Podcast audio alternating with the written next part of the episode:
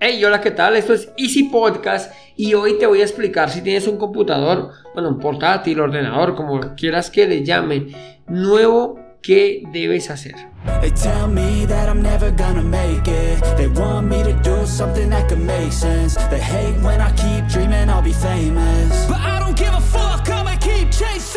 Bienvenidos a Easy Podcast, el podcast, el programa donde hablamos de marketing digital y tecnología en tu idioma. Quiero recordarte que en asisten.co tenemos desarrollo web, marketing digital y ahora cursos online con todo lo necesario, todo lo que necesitas para el marketing online para emprendedores.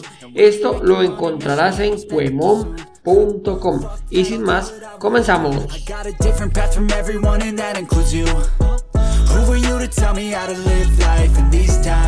Episodio 155 del 5 de julio del 2023 y hoy se celebra el día de nada. No, no, oficialmente no se celebra nada. Pero bueno, digamos que oficialmente no, pero hoy es el día del bikini. Esto arrancó por allá el 5 de julio, pero de 1946, que fue cuando un ingeniero francés creó el, lo que hoy conocemos el bikini. Este nombre se lo dio por una serie de islas. Bueno, en las Islas Marshall hay unas islitas pequeñitas que se llaman Atolón Bikini. Eso realmente es un paraíso. Es súper hermoso. Está en toda la línea del Ecuador pero está deshabitado, curiosamente. La isla Bikini, a pesar de que es un paraíso de interminables playas, el mar divino, azulito, bueno, transparente, como quieras, es una belleza que no tiene igual, pero no puede ser habitado. Y eso es debido a que allí se realizaron muchas pruebas nucleares, por lo tanto no puede ser habitado, no puede ser visitado. Los animalitos, bueno, realmente la fauna lo que hay allí ha tenido em, estas mutaciones debido a la radiación. Es un paraíso por lo mismo porque nadie puede estar allí. Lastimosamente la huella del hombre es terrible. Bueno, en fin, el bikini, no sé si lo sabías, fue prohibido inicialmente en muchos países por ser una prenda muy provocativa. Eh, están incluidos Bélgica, Italia, España, incluso algunas ciudades de Estados Unidos. Sin embargo, hoy es, bueno, es el más utilizado, muchos le llaman eh, el traje de baño normal, ya no solo bikini, sino un traje de baño. Incluso hay uno más pequeñito que se llama minikini me imagino que tiene que ser aún más costoso. Pero bueno, desde aquí si lo usas, felicidades porque si te arriesgas a usar un bikini es porque tienes un buen cuerpo, así que un abracito. Y ahora sí, sin más, como dijo el dermatólogo, vamos al grano. Hoy quiero explicarte si tienes un computador nuevo, un portátil nuevo, ¿qué debes hacer? Lo primero es definir, bueno, ¿cómo así que, que pues ya lo tengo, ¿no? Listo. Pues no. Si lo compraste, tenemos que empezar a validar los programas que vas a utilizar. Si el equipo que tienes trae los programas que vas a utilizar y si los tiene, esos programas son licenciados o no. Entonces, digamos, arranquemos por lo más básico. Yo compré mi computador, mi ordenador, mi portátil, como le llames, y ya está. Ah, no, perfecto, yo solo uso Word y aquí tengo Word. Mm, error. Ah, el antivirus. Ah, no, él ya tiene un antivirus. Perfecto, error.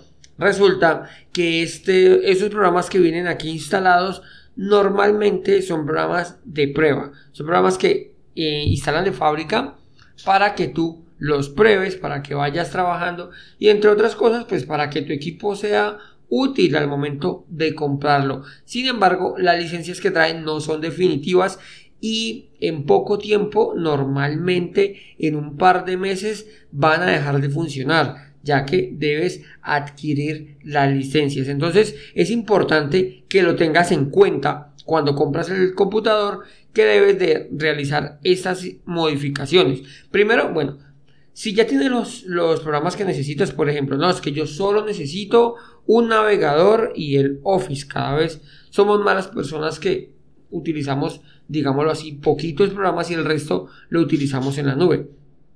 Entonces, Si ya lo tienes, entonces valida si estas versiones son versiones de prueba, tanto del antivirus como del programa que estés utilizando, normalmente Office.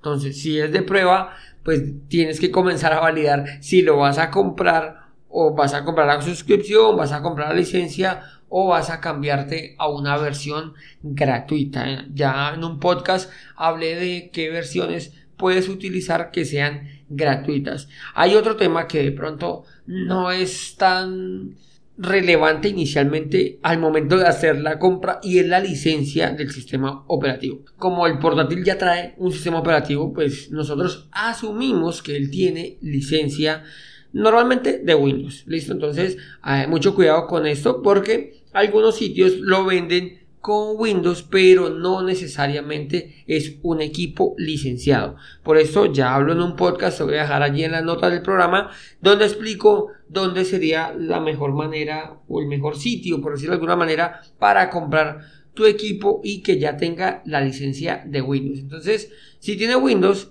vamos a asumir que está licenciado porque lo compraste en una cadena de centros como un centro comercial así de cadena. Entonces aquí no los tocan mucho, tú lo comienzas a configurar, entonces no vas a tener mayores inconvenientes. Sin embargo, eh, vamos a validarlo. Si tú tienes Windows, que realmente en la factura diga que tiene tu sistema operativo. Entonces, este, listo, vamos a darlo por sentado. El antivirus que él te trae es un antivirus también de prueba.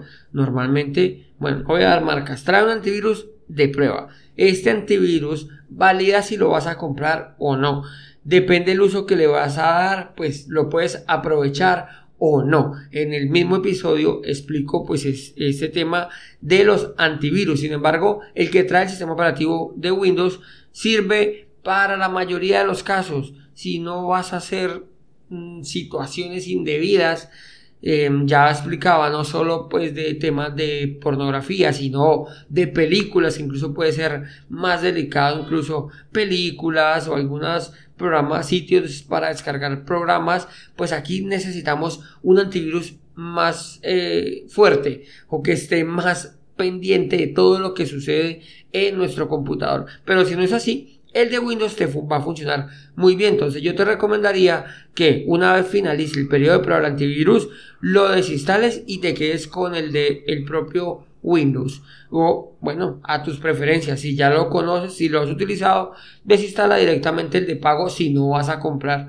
una licencia, que es mejor tener uno gratuito que uno pirata, o sea, uno de pago que esté pirata porque tarde que temprano te va a bajar y algunos activadores eh, lo que dicen es eso, que te lo van a activar y terminan por ser la cura más peligrosa que la enfermedad. Entonces yo te recomiendo, si no tienes antivirus, que le dejes el de Windows. Si lo conoces, ya verás, yo tranquilamente desinstalaría el que viene de prueba e dejaría el de Windows. Listo.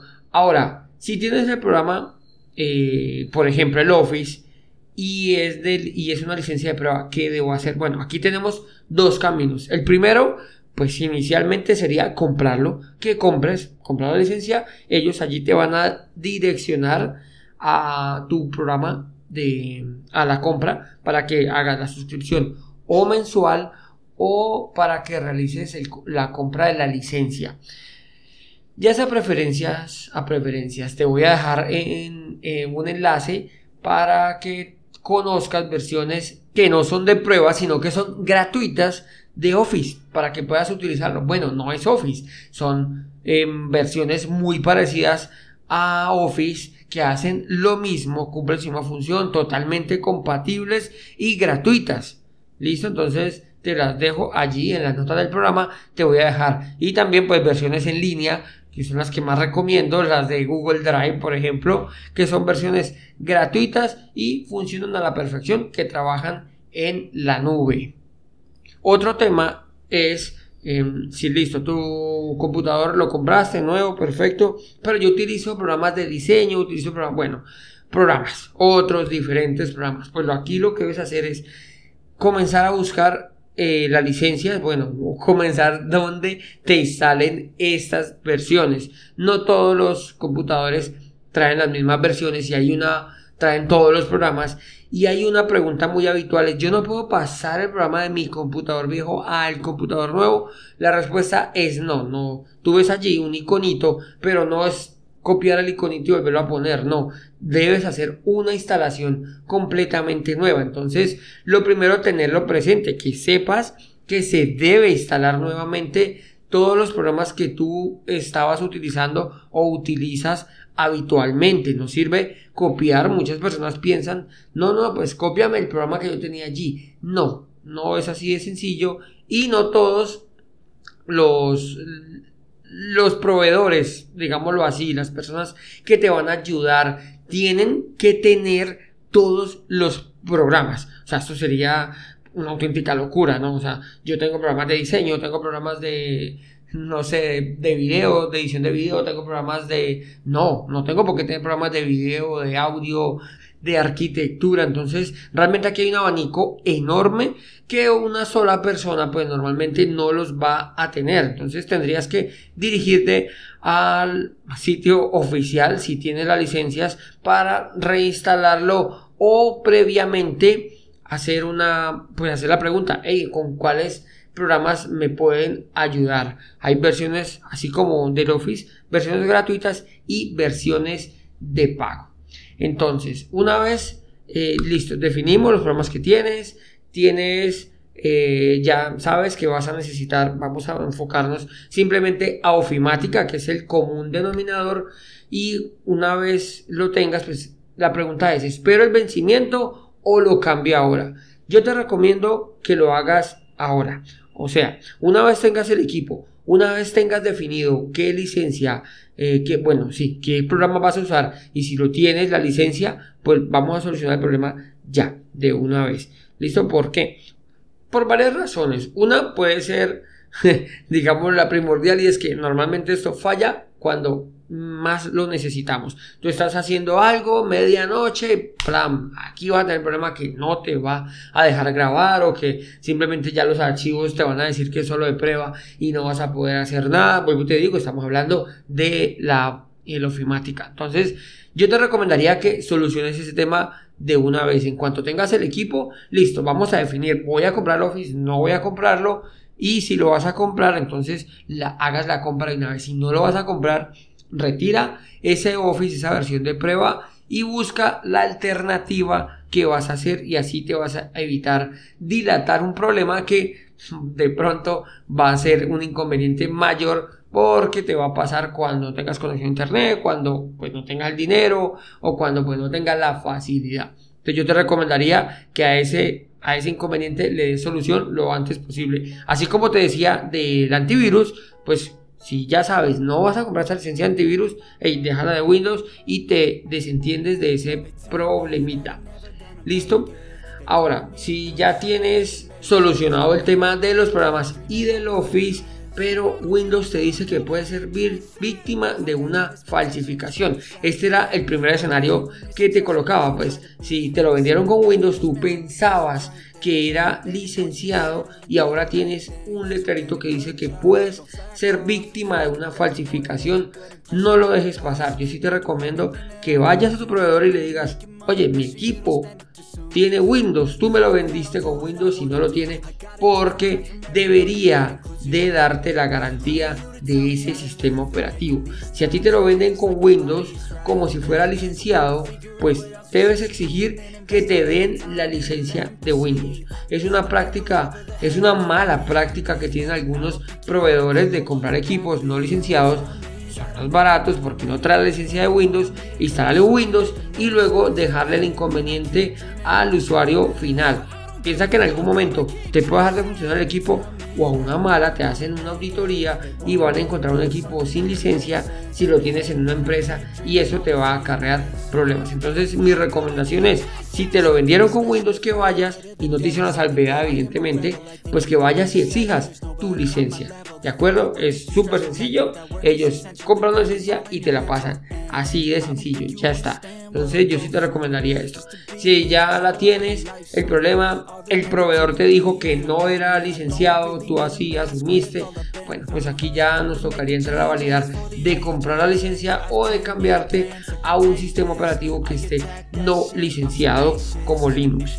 Eh, de todas maneras, si tienes dificultades, inconvenientes, no dudes en escribirme, me haces, me, haces la pregunta andres.easystem.com y con mucho gusto podría ayudarte para solucionar estos inconvenientes. Y bueno, hasta aquí llegamos al, al, final del programa. Pero antes de despedirme quiero agradecerte y si te gustó no olvides dejarme 5 estrellas en la plataforma que me estás escuchando. Nos vemos en el próximo capítulo y no olvides que un viaje de mil kilómetros comienza con un primer paso. Chao, chao.